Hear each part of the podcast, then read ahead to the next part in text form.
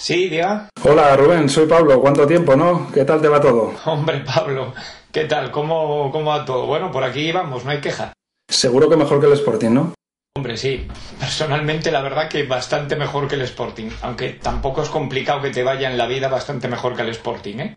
Lo que no sé es cómo ya mm, afrontar esto, si con decepción, resignación, frustración, eh, ¿tú cómo lo calificarías? Hombre, pues yo creo que los tres adjetivos calificativos que has empleado son válidos, pero yo creo que si hay algo realmente preocupante ahora en, yo creo que en, en buena parte del sportinguismo es la indiferencia que está empezando a generar este equipo y eso es lo peor que puede pasar en la vida en general y no digamos en el fútbol, porque normalmente el sentimiento que te une a un equipo de fútbol es tan grande, es algo irracional, ¿no? Siempre se dice que en la vida puedes cambiar de todo menos equipos de fútbol y cuando un equipo, en este caso el Sporting, con lo que supone el Sportingismo, genera esa indiferencia, es que las cosas se están haciendo muy mal. Yo llegué incluso a escuchar y leer a, varias personas decir que ya ni no que no celebrara, sino que le daba igual ya el gol en el último minuto del último partido.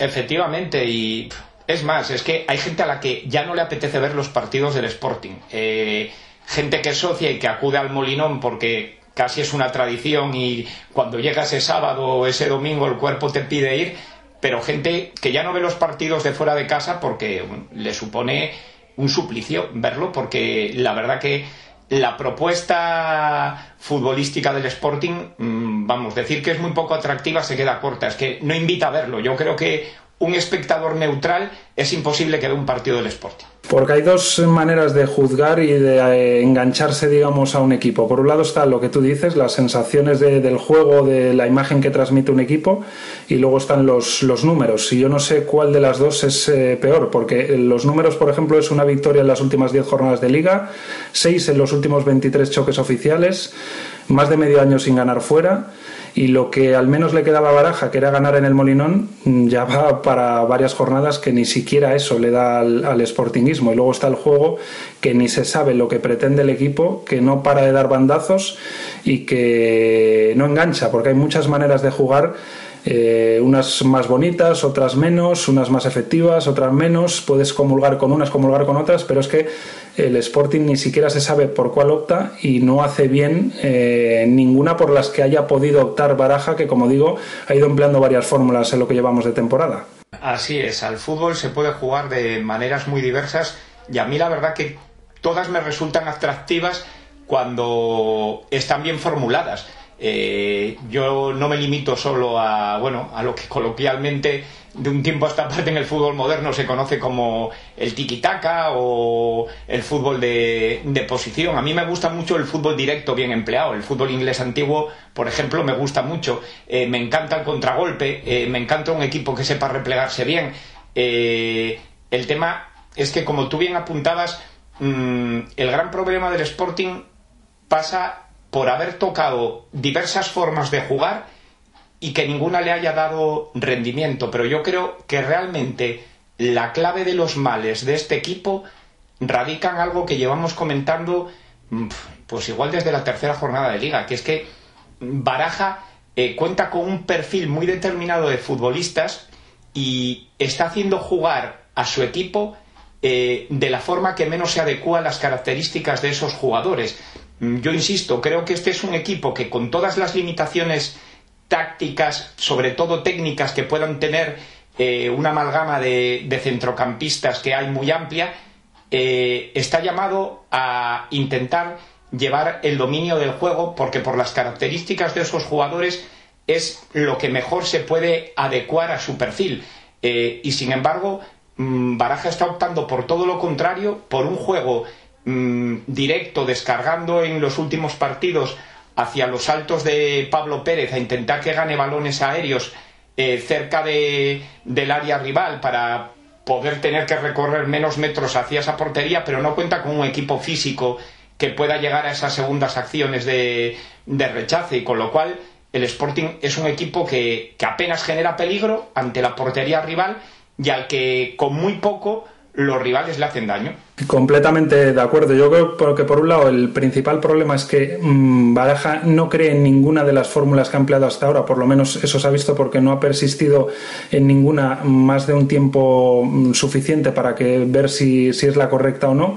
Empezó en pretemporada con los tres centrocampistas, eh, al poco de comenzar la liga la cambió, puso el doble pivote Kofi Sousa, después eh, ahora recurre a volver a Hernán Cristian Salvador poner a Pablo Pérez de segundo punta. Son muchas fórmulas diferentes, pero digamos que uno, como llevamos diciendo desde el inicio del podcast y acabas de volver a insistir en ello, no se adecua en prácticamente ninguna a los jugadores que tiene.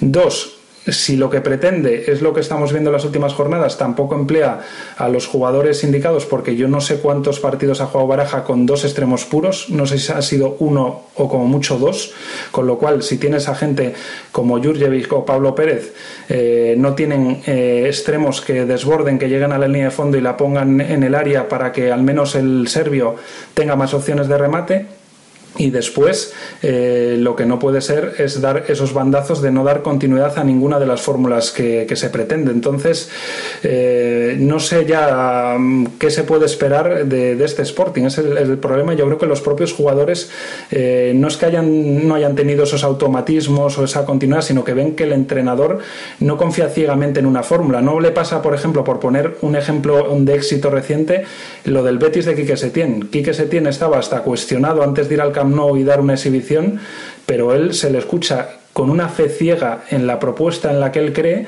y los jugadores eso no solo lo perciben, sino que se contagian y también tienen fe ciega en esa propuesta, vaya bien o vaya mal. Vamos a ver, mm, para generar automatismos en un equipo hace falta fidelizar a los futbolistas con, con un sistema y con una posición muy determinada de cada uno de ellos en el campo algo que Baraja ha echado por tierra, mm, moviendo a los futbolistas por diferentes posiciones y utilizando diferentes sistemas. A mí algo que me preocupa, por ejemplo, en la actualidad es mm, cómo vas a recuperar a un futbolista como Andrés Sousa, que pasó de indiscutible a no ser convocado, eh, o cómo puedes recuperar, independientemente de que pueda gustar más o menos a Isaac Kofi si pasó lo mismo de ser un futbolista titular a no ir convocado, eh, a un futbolista como Álvaro Jiménez, que casi se vendió como un fichaje estrella que se arrebató al Málaga en el último momento y después de ser titular pasa a la grada.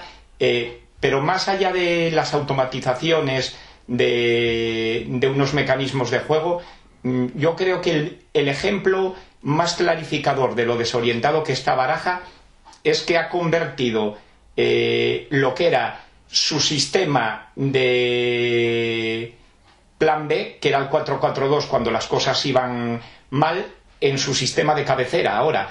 Y es incapaz. Y, los, y los, jugadores del plan B en titulares. En titulares, pero es incapaz, cuando el 4-4-2 que ha convertido en su sistema de cabecera no funciona, modificarlo y optar, bueno, pues por un 4-3-3, por un 4-2-3-1, cuando este es un sistema que ahoga al Sporting por lo que tú dijiste. Eh, si no alineas extremos, eh, Jurjevic y Pablo Pérez están abocados al, fracaso. Yo realmente creo que Rubén Baraja el pasado domingo tuvo la inmensa suerte de que eh, Neftali pues inventara esa jugada en el último momento y como no Carmona siempre sabiendo interpretar el juego leyera ese espacio para llegar y, y embocar el balón porque si no la realidad es que no hubiese llegado al derby ya yo te planteo una pregunta.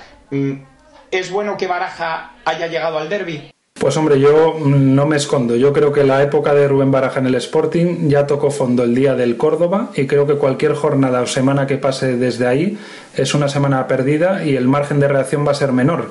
Eh, yo tuiteaba esta semana un dato que de momento el promedio de puntuación iba a exigir al Sporting para llegar a la sexta plaza, a la sexta, ni siquiera a, intentar acercarse a posiciones más altas, a tener que sumar unos 25 puntos cada tercio que resta de competición después del derby derbis habrá acabado el primer tercio y en el segundo y en el tercero tendrá que sumar 50 puntos, 25 y 25.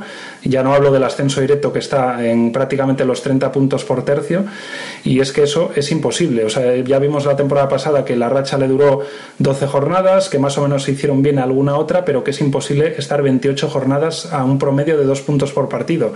Entonces, eh, a la pregunta que me dices, yo creo que tenía que haber acabado la etapa de baraja en, el día del Córdoba, incluso se pudo haber acabado el día de la liga en el Wanda Metropolitano ante el Rayo Majada Honda y ahora cualquier semana que pase, da igual que vayan viniendo empates o incluso ganando en el derby, van a ser parches o, nadar para acabar eh, muriendo en la orilla. Yo creo que ya con, este cuerpo técnico yo al menos he perdido la, fe y por ejemplo lo veo en, alineaciones y en estilos que van dando bandazos como, dicho, como hemos dicho y un ejemplo reciente es que si tú sabes lo que quieres hacer en Almería, no pones a Hernán y a Cristian Salvador eh, tres días antes en la Copa 90 minutos y a Pablo Pérez y a Jurjevic jugando también prácticamente todo el partido cuando van a ser tu eje central eh, tres días después. ¿Qué pasó?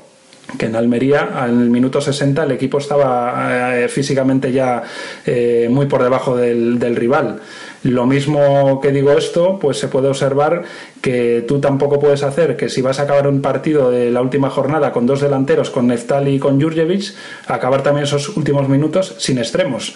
Retiras del campo Isma Cerro y Traver no tuvo ni un solo minuto. Entonces, son ya no es que puedas comulgar más o menos con la propuesta o con la idea, sino que objetivamente no se entiende lo que pretende hacer y parece que va a contracorriente de la lógica y la coherencia. Eh, suscribo todo lo que dices. Efectivamente creo que Rubén Baraja va a contracorriente de la lógica y de la coherencia. Antes apuntabas a la figura de Hernán Santana, que pasó de ser un futbolista eh, postergado después de los tres primeros partidos de liga a después de una actuación en Copa del Rey pues de un bien alto, teniendo en cuenta que pasó por aquí, suscribo lo que dijo José Luis Mendilíbar ese día, un Eibar horroroso en un futbolista clave, cuando yo creo que ese doble pivote de Cristian y Hernán Santana se haga por sí mismo porque Cristian necesita tener a su lado, por las características de futbolista que es, un mediocentro creativo, mientras que Hernán Santana es un jugador que una vez que se encuentra en el último tercio del campo es incapaz de tener visibilidad para filtrar un pase, siempre retrocede sobre sí mismo y da un pase atrás o un pase de seguridad para intentar no perder el balón. Y el Sporting se ahoga en esas acciones porque no tiene un jugador capaz de poder dar un pase a los futbolistas más adelantados. Eh, pero yo quiero poner sobre la mesa otro nombre y es el de Miguel Torrecilla. Buena parte de el barco a la deriva que en estos momentos supone Rubén Baraja, creo que parte de esa responsabilidad también recae sobre el director deportivo. Un director deportivo no tiene como única función construir una plantilla a la hora de fichar futbolistas o lograr dar bajas en el mercado de, de verano, en el mercado de invierno. Su responsabilidad es deportiva y lo engloba todo. Y cuando un entrenador, y más cuando es un entrenador eh, que él decidió ratificar la pasada temporada después de perder de forma rotunda frente al Valladolid eh, y ve que está perdido, eh, como director deportivo yo creo que hace muchas semanas que Miguel Torrecilla debería haber intervenido sentándose con Rubén Baraja y recordándole el perfil de futbolistas que tiene y el dibujo táctico y el tipo de fútbol que mejores resultados podría reportar al Sporting. Y creo que eso eh, Miguel Torrecilla no lo ha hecho y es algo que hay que aportar en, en su debe.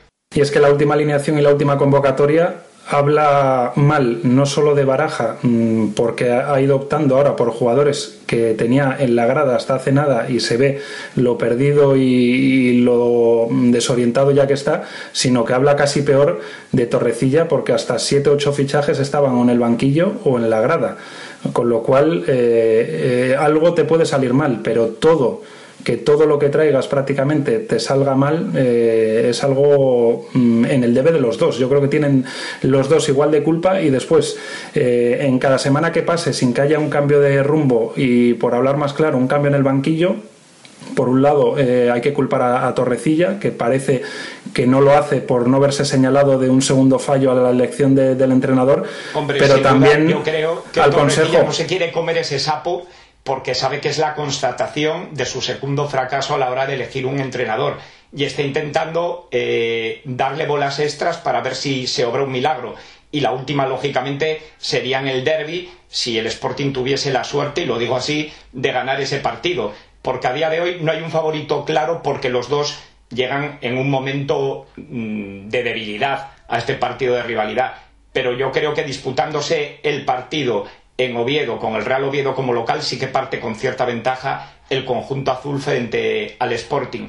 Y sobre lo que ibas a apuntar ahora, que te dejo que lo hagas, eh, ya pongo por delante que estoy totalmente de acuerdo, que es que el Consejo también tiene una cuota de responsabilidad importante. Coméntalo. Sí, yo creo que, a ver, eh, no me parece mal, porque es algo que se le fue reprochando durante tiempo a los Fernández, que hayan dejado, además, a una personalidad con cierto caché en el mundo del fútbol español, la parcela deportiva y dejarle trabajar y dejarle su criterio pero llega un momento en que si tú estás viendo que las semanas pasan y que no se toman decisiones y que esto va a la deriva y que sigue encabezonado el director deportivo con eso, tienes que intervenir. Yo le ponía un ejemplo en una conversación de esta semana por Twitter a, alguien que me escribía. Eh, si tú eres el copiloto, en este caso Torrecilla, y ves que el piloto va en dirección contraria, tienes que intervenir. Si tú vas sentado en el coche, en la parte de atrás, y ves que el copiloto no hace nada, no te quedas parado, porque si no vas a chocar. Intervendrás y le dirás o al copiloto o al piloto que qué están haciendo. Y en nuestro caso estamos fuera del coche y lo estamos divisando desde la lejanía o desde arriba con un dron y estamos viendo que es kamikaze lo que está haciendo ese coche y le pedimos a los que están dentro que, que cambien la dirección, ¿no? La parcela deportiva, sin duda, es una parcela en la que la responsabilidad recae, en este caso, en el director deportivo. Pero como bien explicas tú, cuando el director deportivo está demostrando que no tiene capacidad de reaccionar eh, a la hora de caer en la cuenta de que el entrenador, cuya estadística bien apuntaste es más que nefasta y sobre todo las sensaciones de juego que transmite el equipo son aún peores y sigue sin reaccionar, el consejo, en este caso el presidente, debería sentarse con el director deportivo y hacerle ver que la situación es insostenible y que no se puede ir más allá porque se corre el serio riesgo de no tener tiempo ni siquiera para poder hacer una sexta posición, como bien apuntabas tú, según el prorrateo de puntos hasta final de liga. Mm, yo me atrevo a decir una cosa. Javier Fernández es una persona que le tiene pavor a los conflictos personales, eh, al que le cuesta enormemente tomar decisiones mm, claras, como fue en su día la destitución de Alfredo García Amado, y porque sabe en este caso que si tiene que decirle a Torrecilla que la destitución de Rubén Baraja debe llevarse a efecto, supondría haber una guerra con Torrecilla y eso es algo que no quiere el, presidente del Sporting. Pues entonces no tendría que ocupar el cargo que, está ocupando ni tampoco imponerse o autoimponerse el sueldo que está cobrando, ¿no? En el cargo y en el sueldo va el tomar esas decisiones difíciles, gusten o no, no gusten tomarlas. En el cargo y como bien dice, sobre todo en el sueldo. Eh, que un porcentaje que puede llegar a un 0,65 de la cifra real de negocio del Sporting son muchos muchos miles de euros. ¿eh? Estamos hablando de que el Consejo eh, puede embolsarse igual alrededor de, algo más de 200.000 euros. Y son eh, cifras como para exigirle no solo acierto, sino valentía y decisiones. Y antes de entrar en el derby, que quería hacer un apunte sobre un poco eh, el partido ante el Oviedo que va a venir, sí quiero destacar y recordar eh, declaraciones de las últimas días, últimas semanas de jugadores. Se ha dado mucha importancia a lo que dijo Alex de que al equipo le faltaba alma. No sé si fue después de la derrota en Almería, pero yo casi me quedo con, con otras declaraciones a las que les doy más importancia. Después de ese mismo partido, Hernán Santana dijo que el equipo tenía capacidad para dominar el juego más de lo que lo estaba haciendo. O sea, yo creo que ahí está diciendo mucho más de lo que decía Alex Pérez con lo de la falta de alma, que es lo que suele decir la afición, la prensa o los jugadores cuando la cosa va mal. Yo creo que el trasfondo del juego va mucho más allá. Y sobre todo cuando un futbolista que curiosamente su ubicación en el campo es la de centrocampista, hace un análisis y apunta a que el equipo tiene capacidad para llevar las riendas del juego, para intentar dominar los partidos y no se hace, mm, yo creo que blanco y en botella, ¿no?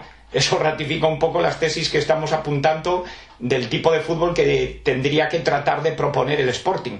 Y, bueno, es que en, ese sentido, por ejemplo, eh, Mariño, que tiene un excelente juego con los pies, hace unos 18 balones en largo por partido, de los cuales dos tercios no van ni siquiera a un compañero, y los que vayan a un compañero a ver en qué condiciones llega. Y es que muchos de esos balones en largo no es que digas estoy está presionado por el delantero rival, no tiene otra mm, razón, no. Es que o los centrales no la quieren pedir o él no se la quiere dar a los centrales o a los laterales para iniciar el juego. No hay confianza o no hay valentía para, para, iniciar eso. hay orden directa de baraja de jugar en largo y tratar de hacer salir el balón de una zona de riesgo y ponerlo en campo rival de, de esa manera para que no te roben en, en tu campo. El problema que tiene el Sporting es algo que yo apuntaba eh, durante toda la temporada y en este podcast otra vez. El Sporting es un equipo eh, que no es un equipo físico y como tal eh, no puede ir a disputar balones aéreos con un porcentaje de éxito elevado, porque yo creo que está condenado al fracaso la mayoría de las veces, como tú bien apuntabas en esta estadística. Salvo con Pablo Pérez. Salvo con Pablo Pérez, pero bueno, los entrenadores rivales Mm, ya se lo saben. El otro día Muñiz, lógicamente, ya conocía ese recurso y Pablo Pérez ya no se llevó los balones eh, en el porcentaje de éxito que logró frente a Leibar o incluso en Almería. Mm, eso es, eso es. Y lo mismo le ocurrirá en Oviedo, y más aún con un equipo que tiene un sistema de, tres centrales y tres mediocentros. Mm, para mí, eh, que no he visto un partido del Real Oviedo esta temporada, y lo digo abiertamente, vi solamente los 10-15 primeros minutos del otro día en, Riazor frente al Depor, mm, ese sistema es un sistema que se le va a atragantar al Sporting.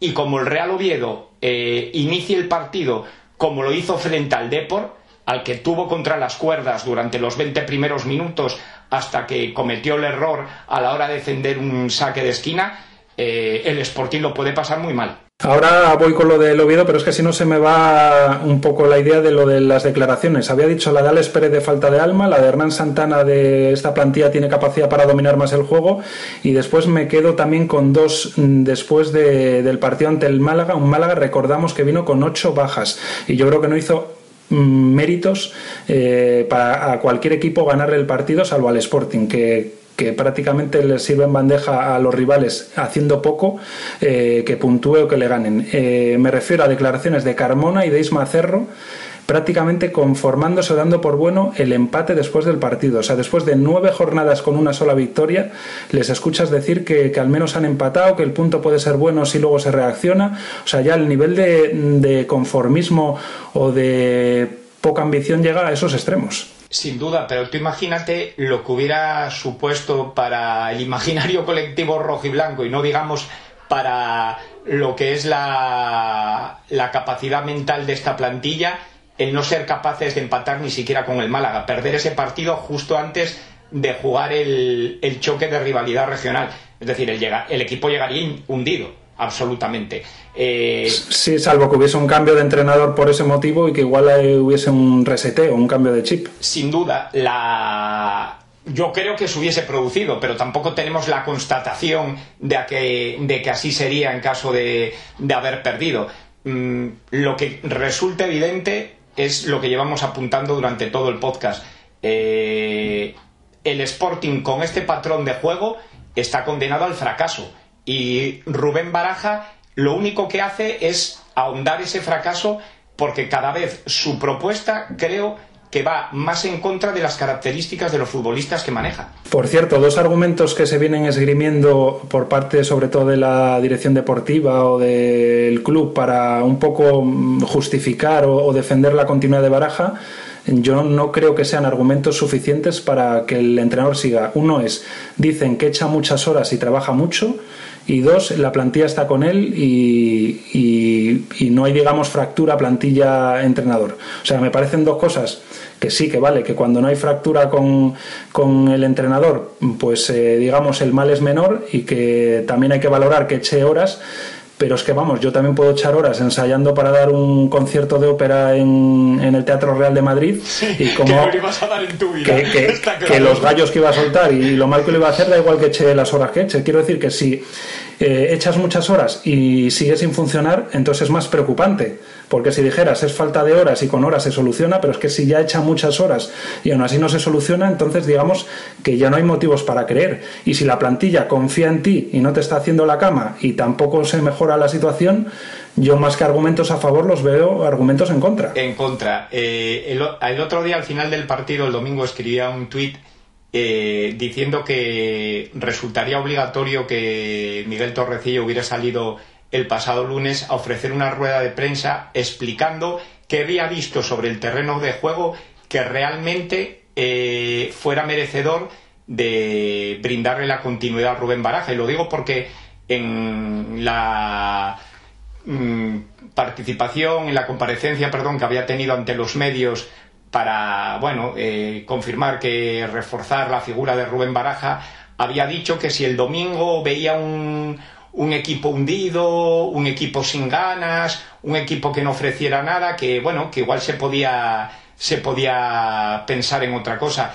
Pero mi pregunta es, eh, ¿el disputar balones, el demostrar ganas a la hora de, de luchar en cada acción, es un argumento suficiente para defender la continuidad de un entrenador?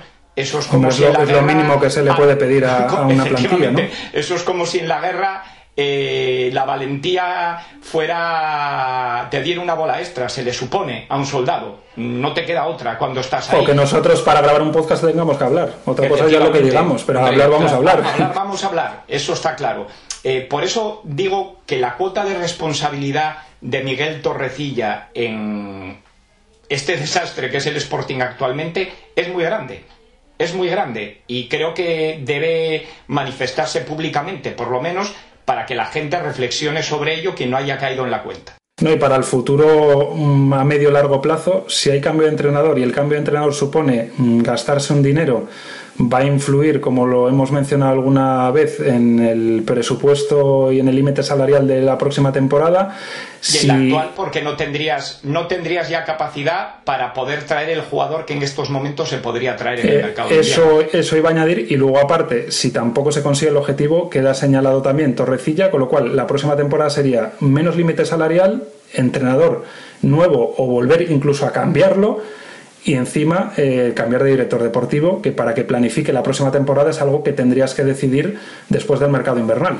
Así es, totalmente de acuerdo. Yo creo que sobre la figura del entrenador, y pienso que es el, tema con el que ya tenemos que poner punto y final a, este podcast para no prolongarnos en, en demasía, eh, sobre la figura de un sustituto de Rubén Baraja, mm, para mí hay muy, muy, muy, muy pocos nombres eh, que me merezcan mm, cierta credibilidad. El principal es Frank Escribá y creo que sería complicadísimo que viniera aquí porque está en puertas de, poder hacerse con, algún equipo de primera al que las cosas no, le vayan bien. Eh, y otro nombre eh, podría ser el nombre de Martín Lasarte eh, el técnico en su día, en la campaña me parece que fue 2008, 2009, 2009, 2010 de la Real Sociedad, que Sebastián Eguren es su segundo entrenador.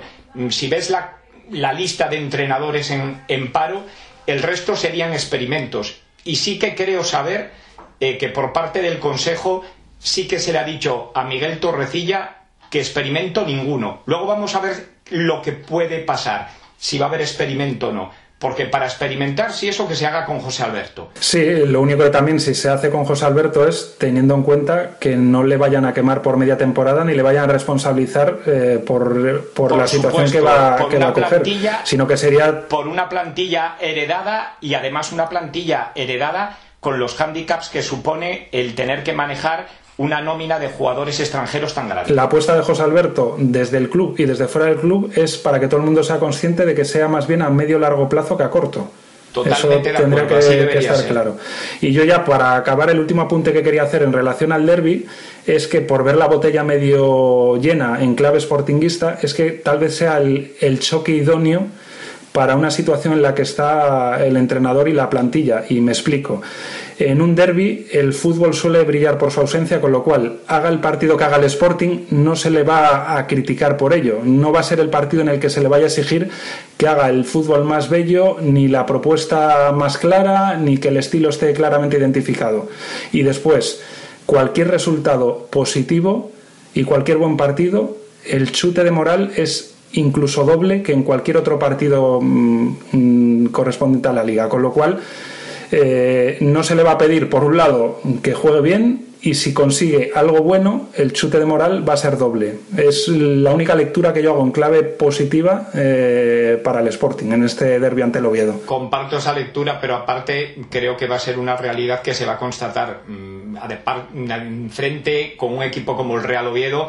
Muy pocos rivales son capaces de jugar bien al fútbol por, el tipo de, de ADN que imprime Anquela a sus futbolistas. Ya sabemos lo que va a ser el derby.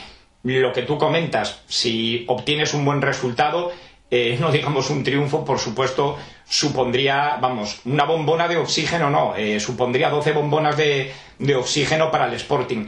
Eh, pero claro, mm, el reverso, el lado oscuro es muy oscuro si la cosa sale si la cosa sale mal y no creo que se produjera una reacción como la del año pasado incluso con otro entrenador ¿eh? sí luego eh, está la lectura de, ver el derby para los dos porque la situación de Anquela y del Oviedo mm, casi casi es eh, similar igual no tan tan preocupante pero similar a la del Sporting es que a ver si el que salga derrotado en el resultado del derby sale victorioso por lo que va a suponer de cambio drástico en, el club. Que igual ganar y seguir con lo mismo al final es peor que, perder y cambiar.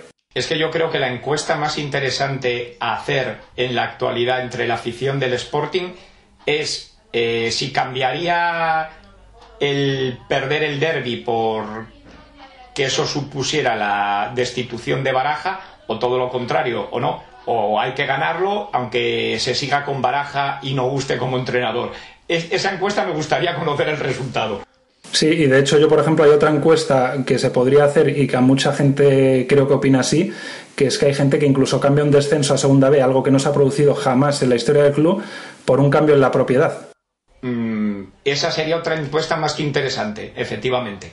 Pues yo creo que con estas dos encuestas y preguntas en el aire eh, podemos terminar el podcast y, e incluso invitar a nuestros oyentes a que nos escriban a nuestras cuentas de Twitter si quieren dar su visión sobre cualquiera de esas dos preguntas que dejamos sobre la mesa. Efectivamente, podemos abrir sendas encuestas, que la gente participe y también algo que yo creo que se nos ha olvidado esta temporada, que por supuesto estamos abiertos a que la gente nos proponga temas sobre los que, bueno, eh, debatir o analizar.